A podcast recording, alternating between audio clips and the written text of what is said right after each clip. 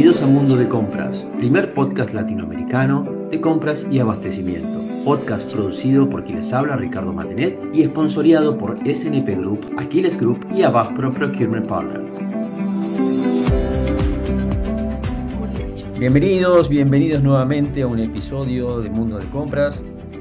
Un episodio que me, la verdad que me da mucha alegría, tenía muchas ganas de hacer este episodio. Conocí a Fernando Pasarelli en un evento de la Asociación Argentina de Compras, allá en el Día Internacional de Comprador, en la Lucina del Arte. Y desde ahí quería hacer este episodio, nos cruzamos ahí le dije, Fernando, tenemos que hacerlo juntos, así que lo tengo acá Fernando, pero antes de presentarlo, de, darle la palabra, lo voy a presentar un poco, porque la verdad que para mí es un capo, Fer. Es un tipo que creo que en responsabilidad social empresaria sabe mucho y trabaja con gente que está, está tratando de hacer y poner un, un granito de arena ¿no? para cambiar el mundo como es la AMIA, la Asociación Mutual Israelita Argentina. También es profesor de la Cámara Argentina de Comercio en todos temas de responsabilidad social empresaria y por supuesto es consultor. Así que sin más prolegómenos, Fer, espero haberte presentado razonablemente bien. Te pido disculpas si no lo hice, así que bienvenido al mundo de compras. Bueno, muchas gracias Ricardo. Y bueno, sí, sí, muy bien, porque bueno, para lo demás está LinkedIn, así que cualquiera puede saber en qué anda uno y, qué perfil tiene. Así que una alegría estar aquí contigo y charlar de estos temas. Qué bueno, Fer. Mira, para empezar, me gustaría arrancar con algo muy básico. Imagínate yo soy un comprador que tengo dos, tres, cuatro años, terminé la facultad, quizás hice una ingeniería o una administración. Me vienen y me tiran esto en la cabeza de responsabilidad social empresaria. Digamos. ¿Cómo me lo decodificás para que yo lo aprenda rápido? Nosotros hacemos un trabajo cotidiano de sensibilización, lo llamamos, en el trabajo con, justamente con compradores. Muchas veces nos toca trabajar con equipos con los cuales ya el área de responsabilidad social o sostenibilidad ya trabaja con ellos. Generalmente estas áreas tienen un peso específico dentro de la gestión, un poco menor a lo que lo tiene un área de abastecimiento y compras. Obviamente que manejan un presupuesto muy, por debajo. Y nos toca hacer ese ejercicio de muchas veces decir lo que ellos ya vienen diciendo hace muchos, muchos años. Y creo que, bueno, siempre empezamos por la idea de mm, las compras son una palanca extraordinaria para poder generar transformaciones positivas, ¿no? En la cadena de valor, en lo que se llama la cadena de valor y más específicamente en la cadena de suministros. Esas transformaciones pueden tener que ver esencialmente con dos grandes mundos que generalmente enfatizamos, el mundo de los riesgos a la hora de llevar adelante la gestión de compras y del abastecimiento, y el otro mundo es el mundo de las oportunidades. ¿no? Y esto eh, puede tener que ver con un cambio de filosofía a la hora de pensar en eh, no solo los proveedores, sino también el rol que le toca a los compradores dentro del esquema. Ricardo, vos sabes mucho de esto, pero bueno, para la audiencia también, de un esquema formal traído un poco de las escuelas tradicionales que te mostraban una cadena de valor en donde esencialmente el área de abastecimiento era un área de apoyo y eminentemente transaccional cuyo objetivo principal básicamente eran dos, digo yo, ¿no? Por un lado, satisfacer al cliente interno, al usuario, y en segundo término, si se quiere, se podría invertir este término, el mundo de los ahorros, ¿no? Esta idea de satisfacer a las direcciones financieras para hacer del negocio algo más rentable. Bajo esta mirada, que está modificándose, gracias a Dios, pienso yo, en los departamentos de abastecimiento y compras están yendo a, un plano más estratégico, sin abandonar obviamente su rol principal, que es hacer funcionar la maquinaria. En ese cambio de mindset está un poco la, raíz, ¿no? De cómo departamentos de compras, aparte de comprar y abastecer, pueden comenzar a eh, instrumentar, a implementar enfoques de justamente de riesgos y a identificar eh, oportunidades que se pueden dar en alianza con estos socios comerciales estratégicos que son los proveedores. Se puede sacar mucho más jugo de la relación que la que muchas veces uno está acostumbrado a ver en los negocios tradicionales. Pero te interrumpo porque estoy más confundido que antes. Estoy más confundido que antes. Entonces necesito que me clarifiques, mi Richard, en concreto, vos como pibe, como comprador, ¿qué es para vos responsabilidad social empresaria?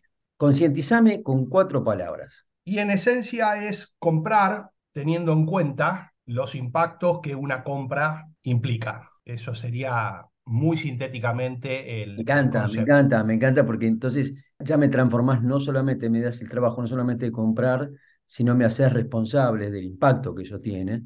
Entonces me está diciendo, ojo con quién transaccionás, ojo qué es lo que hace esa persona y ojo que tenés un poder de compra, tenés una manija, tenés una herramienta en la mano que se llama poder de compras que lo podés usar a igualdad de condiciones para hacer inclusive mucho más bien del que estás haciendo, ¿no? Me estás, me estás diciendo, wow, ¿no? Es así, te lleva, te lleva un poco este cambio de filosofía a la cual yo me refería, a pensar un poco en el ciclo de vida extendido, ¿no? No solamente la transacción puntual que se desarrolla en un momento de, la compra, sino que, bueno, uno comienza a pensar de qué manera esa compra puede tener impactos aguas arriba y aguas abajo, digamos, ¿no? Cuando uno la conceptualiza y bueno, todo eso obviamente tiene que tener una apoyatura desde el punto de vista del equipo que está trabajando, un escalón más arriba de compras, diría yo, para poder trabajar en conjunto y que el comprador de alguna manera sea el ejecutor de esa nueva filosofía que las empresas van adoptando a la hora de, llevar adelante sus actividades. Qué buen tema, porque digamos, la pregunta es, ¿Se podría ser, eh, uno puede ser un comprador socialmente responsable en un entorno que no lo es? Si mi jefe, si mi dirección, si mi empresa le importa tres belines la idea de responsabilidad social, eh, yo creo que sí se puede ser. Yo creo que aún así yo puedo ser un mensajero o un evangelista de estas cosas, ¿no? ¿Qué pensás? Vamos a decir que en la, en la figura sistémica, nosotros trabajamos mucho con la ISO 20400, que es la de compras sostenibles. Esa guía de recomendaciones se desprende de la 26.000, que es de responsabilidad social, y trae un poco la filosofía de la 26.000 de responsabilidad social, a ver, en la mirada sistémica eh, todo debiera ser juego, porque la empresa está concebida como un ecosistema en donde hay una interdependencia tal que los engranajes, por así decir, las partes, funcionan dentro de un, de un esquema que los influye y ellos influyen al esquema también. Con lo cual, eh, a ver, te lo voy a decir en forma muy práctica, nosotros siempre decimos, ¿no? Hay un sistema de estímulos dentro de las, de las empresas bajo las cuales todos los seres humanos nos manejamos. Y si ese sistema de estímulos no está pensado también y alineado con la filosofía de esta idea de mirar el impacto a la hora de transaccionar, obviamente uno se puede cansar de hacer talleres de sensibilización de compradores para que ellos entiendan la importancia de hacer bien y de, bueno, de la sociedad, del medio ambiente y todo lo que generalmente se trata. Pero bueno, si a fin de año el bono tiene que ver con ahorros, el idioma que ese señor eh, va a entender va a ser ese. Eh, entonces, yo creo que es mucha más sistémica la mirada para que tenga de alguna manera éxito en la implementación que puntual. Puede haber, y de hecho hay, actores, compradores, gente dentro de las empresas que toman esto como algo personal y hacen su, diferencia, pero yo te diría que es marginal.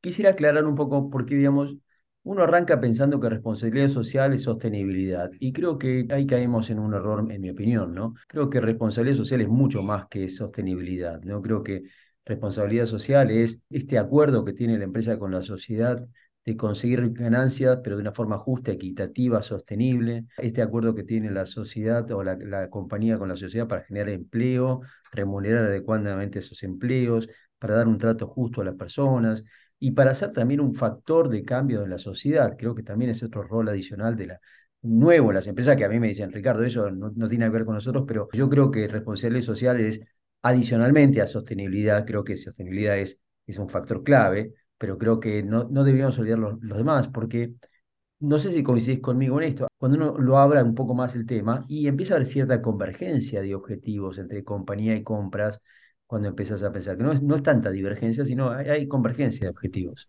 Claramente, claramente. Estamos trabajando con muchas empresas intentando de seducirlas, por así decir, de que vayan por este camino. A ver, en esto también, Ricardo, hay que ser claros y contundentes, ¿no? Eh, si vos, evidentemente, querés hacer un trabajo bien hecho, responsable, y tu competencia hace cualquier cosa y le va bárbaro, y bueno, claro, estás también en un problema, ¿no? Porque lamentablemente con la falta de cumplimiento, eh, muchas veces en muchos esquemas de, poco control se, se, compite mucho. Y entonces, bueno, ahí también entramos en el juego del ecosistema, ya no tal vez dentro de la empresa, sino dentro de la industria y del sector que te toca operar Evidentemente, nosotros siempre pensamos que la, suma cero dentro de la negociación es, es, disvaliosa, ¿no es cierto? Cuando vos operás, digamos, con proveedores y evidentemente toda la negociación tiene que ver con lograr un, resultado a costa de, estamos en un problema porque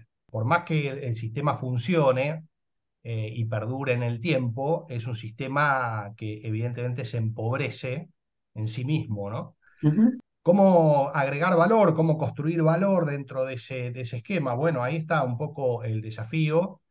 Muchos proveedores son compartidos en las industrias. Nosotros también estamos promoviendo mucho la idea de esquemas compartidos para generar suelo mínimo de lo que sería un proveedor responsable o sostenible, como lo queramos llamar. ¿Para qué? Para que haya un fair play en la industria y a partir de ahí, bueno, cada uno luego eh, pueda tener requisitos adicionales si es que lo quiere. Eso trae aparejado ventajas también porque el proveedor que tiene 15 clientes y recibe 15 auditorías, a partir de un esquema común, una plataforma, bueno, ya no recibirá 15, recibirá 4 y con la reducción de costos que eso implica. Y hay un efecto esencial en ese esquema integral, que es que el proveedor se cuida mucho más, porque si se cae, se cae del sistema y no de, de un cliente individual. Entonces, las penalizaciones y el cuidado del cumplimiento para esa industria suele estar reforzado. Pero todo, todo hace juego con todo. La mirada es holística por donde la mires. Cuando vos ves 20400, como decía yo en el evento que compartimos, tiene siete grandes capítulos. La tentación siempre es ir al número siete, que tiene la operatividad de cómo el sistema funciona. Pero el chiste es que sin los seis capítulos anteriores, el séptimo te diría que es casi de imposible cumplimiento, porque justamente establece las condiciones mínimas necesarias como para que la operatividad después fluya y no sea algo, eh, digamos, artificial al esquema de eh, gestión que la empresa implementa. Bien, yo necesito de nuevo bajarme, dame una mano bajando ideas para un gerente de compras, para un comprador senior y un junior, ¿no? Digamos, en su decálogo yo siempre digo que ellos tienen un herramental, tienen una cajita de herramientas donde tienen varias cosas para hacer. Entonces, en mi opinión, por ejemplo, el trato justo, el, trato correcto con el proveedor, eh, la, no mentira, ir con, ir con las cosas correctas y transparentes y claras, las reglas del juego transparentes, eso es responsabilidad social empresaria también. Y eso es parte de nuestro trabajo, ¿no? Sí, definitivamente, definitivamente. La buena práctica yo te diría que está totalmente emparentada con, con una gestión responsable. Nosotros estamos trabajando mucho en robustecer los inventarios que las empresas tienen acerca de sus proveedores. Mm, no tengo que decirte que una empresa conoce a sus proveedores, pero lo conoce desde un punto de vista muy reducido, muy limitado y es el esquema eh, tradicional de mirar eh, todos los indicadores, los KPIs que están vinculados con el negocio puro y duro, como se diría en Europa, ¿no? Y ahí hay un desconocimiento y una debilidad muy profunda de estos inventarios relacionados con temas no tradicionales, con temas que están en la órbita de lo ambiental, con temas que están en la órbita de lo social. Cuando hablamos de lo social a veces hay como una idea así un poco difusa, ¿no? Uno dice, bueno, ¿de qué hablamos cuando hablamos de lo social? ¿Será la comunidad? Y lo social relacionado con los proveedores, bueno, puede tener que ver justamente con temas que ellos desarrollen en sus comunidades, pero también puertas adentro de las propias compañías. Yo el otro día hacía un posteo en las redes hablando del impacto que tiene, por ejemplo, la cuestión de las adicciones en proveedores eh, vinculadas con la productividad y cómo esa eh, debilidad en productividad termina impactando de manera directa en el just-in-time de empresas automotrices. Por ejemplo, tenemos casos reales en la Argentina que tocan con eso. Yo decía en ese artículo que, bueno, en una reunión que hemos mantenido con estos proveedores, que son autopartistas, líder de alguna manera joven de tercera generación de esta empresa, decía, mi abuelo lo resolvía muy fácil todo esto. Él cuando veía a algún adicto dentro de los colaboradores, lo percibía, legajo, despido, ¿no? Era un poco la modalidad de hace 30 años. Hoy día los líderes eh, que están trabajando en esas empresas no siempre saben cómo enfrentarse a estos fenómenos que son novedosos. Y bueno, allí las empresas anclas, las empresas convocantes, los clientes, pueden trabajar con esos proveedores fuertemente primero identificando esos casos, porque muchas veces esos casos están invisibilizados, los proveedores no siempre están dispuestos a blanquear claramente cuál es la causa raíz de sus problemas, y luego involucrándose de alguna manera. Bueno, esta, como terminó esta historia que yo contaba, era que finalmente la empresa facilitó talleres para que los líderes, eh, dueños de las empresas eh, autopartistas, pudieran eh, saber cómo gestionar ambientes en los que hay adicciones de, tipo empresarial, ¿no? En el ámbito empresarial. Así que todo esto forma parte también, digamos, de, la práctica y del día a día de lo que va ocurriendo entre partes. Es tan interesante el tema. Hablaba ayer justo con una empresa en Honduras que es textil y hablábamos de objetivos en categorías y constantemente surgía el, objetivo de sostenibilidad. Claro, y cuando yo preguntaba, bueno, pero ¿por qué? Y porque todo lo que vendemos es a Estados Unidos y nos exigen estas certificaciones, ¿no? Entonces, uno empieza a entender a veces cómo también estos conceptos de alguna manera surgen de arriba hacia abajo o de abajo hacia arriba, ¿no? Pero, pero cómo, cómo se vienen imponiendo y ya en Centroamérica estaban en un nivel que claramente no lo veo, ¿no? Un día anterior había estado acá con dando clases en una gran empresa de, energía eléctrica, pero grande, grande, y hablaban de estas ideas de sostenibilidad y muy lejanas, ¿no? Quizás en las oficinas de, Colombia se, se, hablaba algo de esto, o quizás algo en México, pero, pero realmente muy poco acá, ¿no? Digamos, es como que a veces las cosas demoran más en llegar, ¿no, Fernando? Es probable, sí, sí, es probable. Ahora hay una ola muy fuerte, diría yo, de mm, regulación en Europa Creo que conocerás el caso, triste caso de, ocurrido hace varios años atrás, en lo que se conoció como el Rana Plaza, que fue un taller textil que se vino abajo en Bangladesh, que, en el cual murieron más de mil operarias. Bueno, eso lamentablemente no fue el único caso, pero fue uno de los casos que verdaderamente fue un punto de inflexión. Y obviamente las principales marcas de origen europeo estaban todas en esos talleres las anécdotas que se cuentan son elocuentes, ¿no? Días antes las operarias habían ido al capataz y le habían dicho, mire, mire que hay grietas en la, estructura de este taller y el capataz devolvió la famosa frase, las marcas no pueden esperar, y días después ese, ese taller se eh, vino abajo, eh, colapsando y generando, bueno, todo ese daño. Ahora damos espacio a nuestros auspiciantes. En Abaspro nos dedicamos al crecimiento de la profesión de compras y al aumento de valor creado. Estamos orgullosos de apoyar el trabajo de Mundo de Compras por la calidad de sus contenidos y entrevistados. En la mejora de abastecimiento corporativo y la formación de equipo de compradores, Abaspro ha formado a cientos de profesionales y ha asistido al cambio de múltiples empresas en toda América Latina. En Aquiles somos orgullosos patrocinadores de Mundo de Compras el podcast para todos los compradores hispanoparlantes. En Aquiles somos líderes globales en servicios de gestión de riesgo y desempeño de la cadena de suministro. Conectamos compradores y proveedores a través de una red global en línea que impulsa la transparencia y ayudamos a trabajar de manera eficiente, ética y segura. Somos socios estratégicos para importantes compañías mineras, petroleras y energía y servicios. Gestiona tus gastos en un solo lugar SNP de la mano de Mundo de Compras te invita a descubrir cómo. Sabemos que controlar todos los gastos de tu empresa puede ser una tarea difícil. Te contamos cómo podemos apoyarte a automatizar todos los procesos de compra en una única plataforma. SNP, especialistas en la gestión del gasto. Contáctanos en www.snpgroup.com o info.snpgroup.com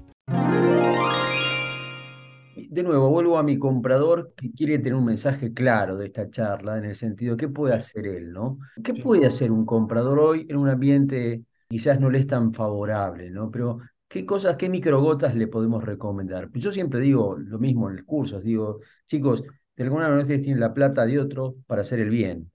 Entonces, a igualdad de condiciones, sin perjudicar a, a, quien los manda, a la empresa, usted siempre tiene la posibilidad de elegir entre A y B. Si A es más sustentable que B, y si A tiene un trato mejor que B, ustedes tienen ese poder de elección, ¿no? Sí, nosotros siempre recomendamos esa, ese soft landing, ¿no? Esa progresividad en el trabajo. Hemos trabajado, por ejemplo, siempre lo comentamos, con empresas como Arcor y otras que tienen, no sé, 16.000 proveedores. Imagínate de tratar de establecer un esquema común para ese universo es prácticamente imposible. Entonces, lo primero que se comienza a hacer es a robustecer los inventarios para saber quién es quién. Se entra en una suerte de categorías que no, no son las tradicionales. Eh, se empieza a categorizar a proveedores con la intención de identificar aquellos que desde ciertos puntos de vista se consideran como estratégicos o críticos y a partir de allí intentar incidir en los procesos. Hay que ir por encima, digamos, de la buena voluntad o del apego que los compradores como humanamente tengan hacia estos temas y los procesos son esenciales. Allí siempre establecemos la estrategia de entrar en una primera aproximación que resguarde la competitividad del negocio, nunca olvidar eso. Siempre decimos la primera sostenibilidad que tenemos que preservar es la financiera y la económica, sin la cual todo lo demás es un dibujo, como se dice coloquialmente. Pero con una claridad lo has dicho, es decir, eh, a Dios rogando y con el mazo dando, decían mis, mis, curios agustinianos, ¿no? Sin negocio no hay sostenibilidad posible desde el punto de vista empresarial. ¿no? Ahora bien, después, una vez que logramos resguardar esa sostenibilidad, podemos pasar a efectos, digamos, eh, complementarios en segundas instancias, en donde, como vos un poco marcabas, se eh, ofrece mejor puntuación a aquellos que tengan una serie de características. Y entonces allí sí podemos hacer diferencias Obviamente vos me podés decir, y antes que lo digas lo digo yo, vos me estás hablando de un mundo en donde, digamos, hay diversidad de oferta, ¿no? Eh, claramente, donde vos tenés un solo proveedor o dos y bueno, los vas a cuidar y vas a hacer lo necesario para que ese abastecimiento esté asegurado. Pero bueno, hay muchos casos en donde se puede hacer una diferencia y la idea es, bueno, comenzar a ir por ese lado. Quiera Dios que el mercado en algún momento se estabilice, no digo que se potencie porque sería mucho pedir, y podamos pensar con un poco más de amplitud, porque acá también, digamos, la crisis económica y financiera que viven nuestras, nuestros países en Latinoamérica hace que la compra por precio tenga una potencia devastadora. En muchas categorías directamente pensar distinto es casi utópico, ¿no? Así que bueno, hay que ir buscando justamente nichos en los que se pueda trabajar y hacer esta diferencia. Está claro, está claro que la inestabilidad hace que lo, urgente siempre supere lo importante y pone, sobre todo, pone en challenge las cadenas de valor, ¿no? Que les hace imposible ser colaborativas y siempre son distributivas, terminan siendo distributivas, con lo cual la, la cooperación y la solución de estos problemas termina siendo el sálvese quien pueda. Ahora, yo, yo coincido con vos, pero, pero soy bastante esperanzador. Yo tengo mucha esperanza cuando hablo con, con los chicos jóvenes. Para empezar, veo una enorme, una visión mucho más interesante sobre el medio ambiente. Los veo interesados sobre el tema. No les gusta que no sea un tema menor, por lo menos en, en la generación de los 20 a los 30, los compradores jóvenes con los que estoy trabajando y mucho y muy cerca. Y la otra cosa que veo que es un gran esperanzador es cuando, cuando los productos por lo menos empiezan a pedir, los clientes empiezan a pedir ciertas cosas y ciertos papeles. El hecho que por lo menos que en, un alta de proveedor te mencionen si tenés una, una política de calidad, si tenés una política de medio ambiente, si tenés un plan de contingencia de medio ambiente, empieza a, a preguntar, ah, caramba, el tema se está instaurando. Y eso sí lo veo en Argentina y lo veo en la región. Veo que el tema poquito a poquito se va instalando, por lo menos desde los papeles, ¿no? Sí, en definitiva, nosotros lo vemos todo el tiempo, eh, es parte de nuestro oficio, acompañamos mucho a empresas a llevar adelante encuestas que tienen que ver con justamente, el mensaje sería, te exijo cada vez más, te controlo cada vez mejor, pero te acompaño también para que seas mejor. Esa sería como la noción que hay implícita dentro de, digamos, la filosofía de colaboración que la sostenibilidad o la responsabilidad social promueve. Esa sería como la idea. No solo te exijo cada vez más y bueno, después arreglate cómo cumplir, porque total tenemos un contrato y legales será el que en definitiva se arreglará con las penalizaciones y la falta de cumplimiento. Salir de esto, que parece como algo lógico, Obviamente no estoy diciendo eh, abandonar la, la, parte legal. Yo siempre digo, compliance es condición necesaria, pero no suficiente hay mucho que excede el marco de cumplimiento y que enriquece las relaciones. Hay muchas veces que muchos clientes se apuntalan mucho en muchos proveedores a los cuales han tratado bien muchos años de su vida y que después esos proveedores les devuelven esa confianza y les permiten llevar adelante tiempos de crisis o en donde necesitan, digamos, apuntalarse en, en la cadena de suministros. Y hay de los otros casos también que vos conocerás en donde, bueno, el proveedor ¿no? Eh, ha sido sistemáticamente maltratado y bueno, cuando viene la crisis, eh, cada uno sabrá cómo puede salvarse. Yo coincido contigo en relación con las nuevas generaciones, eso se está viendo, hay mucho pedido de información, eh, todavía no hay un pasa no pasa, esta idea de decir si no sos sostenible te caes del sistema, pero yo creo que hay una tendencia a ese, en ese sentido se está dando algunas señales, grandes empresas sobre todo, están empezando a decir, nosotros vamos en este sentido, nos gustaría que nos acompañes, pero ten en cuenta que si nos vas a acompañar, tenemos que compartir la filosofía. Y esto implica, de alguna manera, hacer algunos esfuerzos eh, y algunos cambios que pueden tener algún costo común, ¿no? Y yo creo que, bueno, por ahí va un poco la... Coincido, yo quizás otra de las cosas que veo que deberíamos trabajar es en el en el cálculo, en hacer bien las cuentas, ¿no? Los compradores somos grandes hacedores de cuentas, pero nuestras cuentas son parciales. Para empezar, la primera gran revolución fue cuando dejamos de contar por comparar precios y empezamos a comparar por costo total de propiedad o el TCO famoso, Total Cost of Ownership. ¿no? En teoría funciona genial, joya, pero cuando vas a la aplicación de las compañías se aplica poco y nada y se aplica en CAPEX y se aplica en, las grandes inversiones y en, y en inversiones de activos, lo que fuera. Y cuando te empezás a decir, bueno, ya hay una evolución, pero la verdad que las cuentas tendríamos que hacerlas distintas, ¿no? Porque tendríamos que empezar a valorizar el impacto de ciertas cosas, eh, presente y futuro, ¿no? Y el impacto o no de ciertas cosas. Hoy no hay datos sobre eso, pero me encantaría que pudiéramos también tener datos sobre, bueno, ¿cuál es el plus que le deberías tomar a esta decisión? ¿Cuánto más, qué porcentaje le deberías poner si consideras este aspecto, este aspecto y este aspecto? Totalmente, totalmente. Empezar a involucrar en, en estas relaciones eh, esas nociones y a veces, ¿sabes qué, Ricardo? Lo que yo veo, inclusive hay como, eh, hay muchos proveedores que se sienten como desatendidos, ni siquiera maltratados, ¿no? Esta idea de decir, por ejemplo, te doy un caso que siempre lo traigo porque me parece eh, interesante, ¿no? Hay empresas, todavía pocas en Argentina, pero bueno, en el mundo hay un poco más, que mm, cuando llevan adelante una convocatoria, cuando el proveedor pierde, se entera porque perdió porque hay una devolución de la empresa que hizo la compulsa que le agrega valor y le dice, mira, vos tendrías que reforzar estos puntos que yo te voy a dar. Abajo hay un disclosure que dice, en la próxima no pienses que si vos haces todo esto yo tengo la obligación de, de contratarte a vos, ¿no? O sea, eso queda claro. Pero le da una devolución. Yo conozco muchas empresas en Argentina que directamente ni comunican cuando el proveedor pierde. El proveedor se entera porque se enteró que ganó la competencia. Bienvenido al mundo de la consultoría, caballero. Bienvenido al mundo de la consultoría. Sí, es así.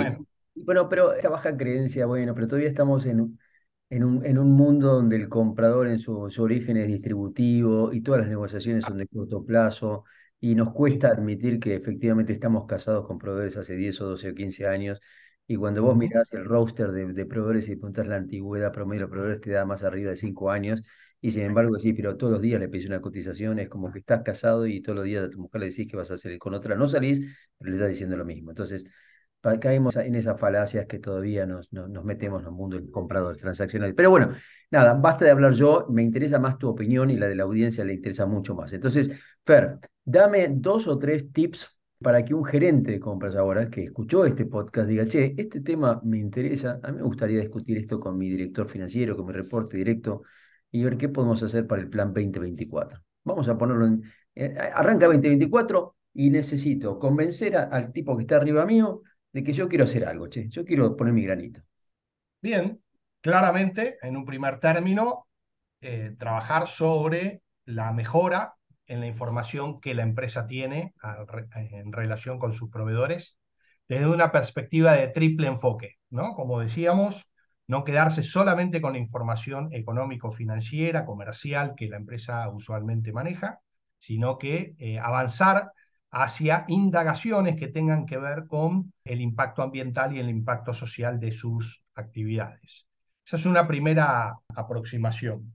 Obviamente trabajar y sensibilizar a los equipos, un trabajo fuerte de sensibilización no solamente de compradores, sino de usuarios, porque muchas veces el comprador termina eh, haciendo juego con el usuario al cual le, interesa muchas veces poco el, impacto que su compra tiene, quiere lo más rápido y lo más barato eh, que se pueda conseguir y lo de mejor calidad, tal vez, obviamente que sí, porque la calidad es un atributo, pero no más que eso. Después, muchas más preguntas tal vez no se hace y hay que trabajar con los usuarios muchas veces para que entiendan puertas adentro la importancia que tiene a veces de pagar un poco más por algo que tiene una calidad o que tiene un impacto en lo social o en lo ambiental diferencial. Esos serían algunos de los tips. Y después, bueno, animarse a introducir dentro de los procesos de selección de proveedores indicadores que excedan el marco, digamos, de lo tradicional. Eh, que se animen a trabajar sobre algunos indicadores que, como decíamos antes, tiene que ser un esquema que primero garantice la competitividad eh, y en segundo término, de manera complementaria, que pueda tener en cuenta algunos factores. Por ejemplo, la proximidad, ¿no? Ahora eh, eso está bastante en, boga, ¿no? Esta idea de decir, bueno, si las entregas son de una proximidad determinada, estamos dispuestos a pagar un poco más, ¿no? Eh, en virtud de, bueno, ciertos impactos ambientales que tienen que ver con el carbono y toda la huella ambiental que se genera, a la hora de, hacer las entregas. Esa sería un, una manera, por ejemplo, de introducir un aspecto que tal vez las empresas hoy por hoy no tienen.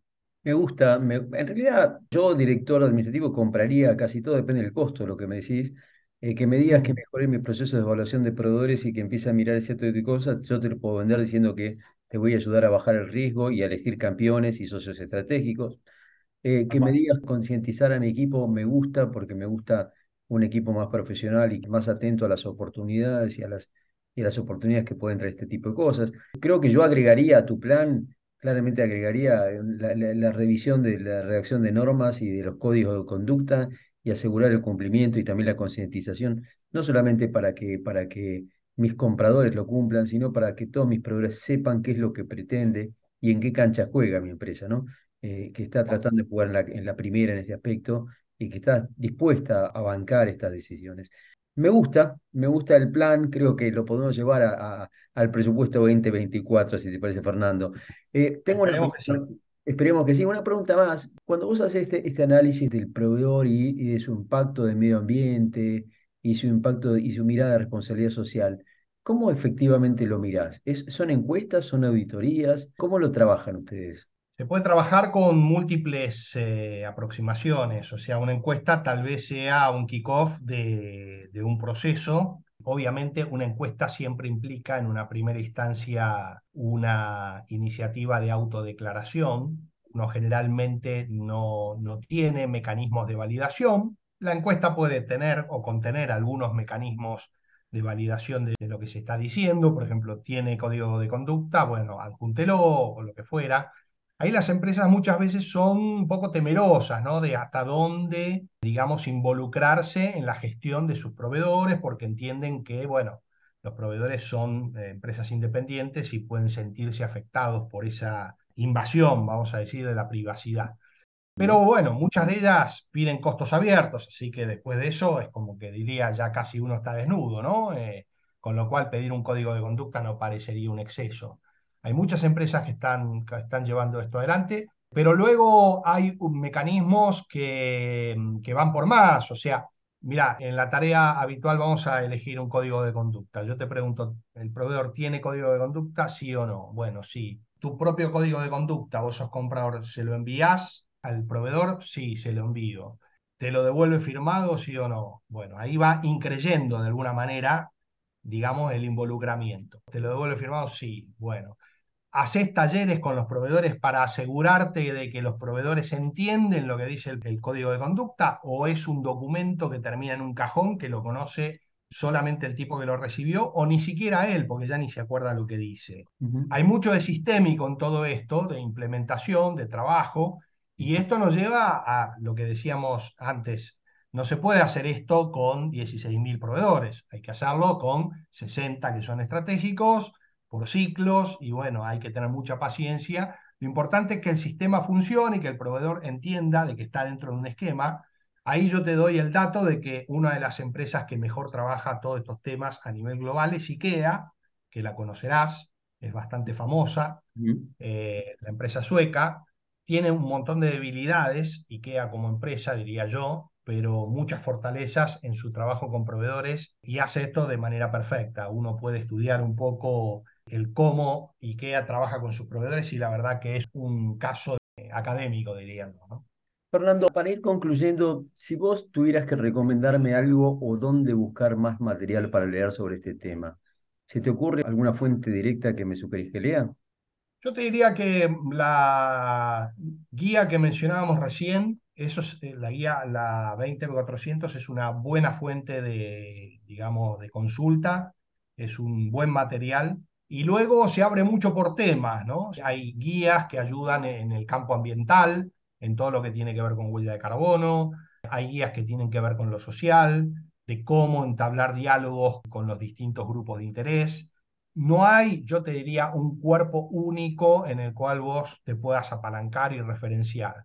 Es mucho tailor-made, digamos, en el trabajo eh, que hacemos, pero las fuentes básicamente yo creo que, por lo menos la que yo siempre recomiendo es ISO 20400, eh, la original se compra en IRAM, que es el punto de contacto eh, aquí en Argentina, y yo creo que es un buen material como para empezar a introducir. Es una guía voluntaria, o sea, no es un sistema de gestión, no es obligatoria, no es certificable, eh, pero te da pautas para que vos vayas peinando, como se dice coloquialmente en la jerga, digamos, la gestión con lo que te va recomendando, eh, haciendo pruebas de contraste y en función de esas pruebas de contrastes hacer las mejoras que hagan falta.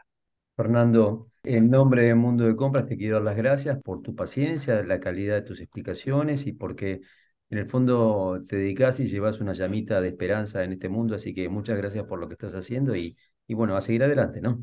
Bueno, gracias Ricardo y gracias a vos también porque, a ver, la idea es que mm, cada vez que haya más interacción entre el mundo del abastecimiento, de las compras y la sostenibilidad, yo estoy convencido de que ahí hay una palanca de tracción muy fuerte nosotros solemos decir en el trabajo cotidiano, dime cómo compras y te diré cuán sostenible eres, decimos, ¿no? Eh, porque, digamos, allí se termina el greenwashing, cuando vos tenés que realmente incidir sobre la gestión y sobre todo sobre el presupuesto, es donde la verdad aparece desnuda, ¿no? Y ahí es, se ve qué empresa verdaderamente está comprometida con estos temas. Gran cierre, Fernando. Muchas gracias nuevamente. Nos estamos viendo. Un gran abrazo.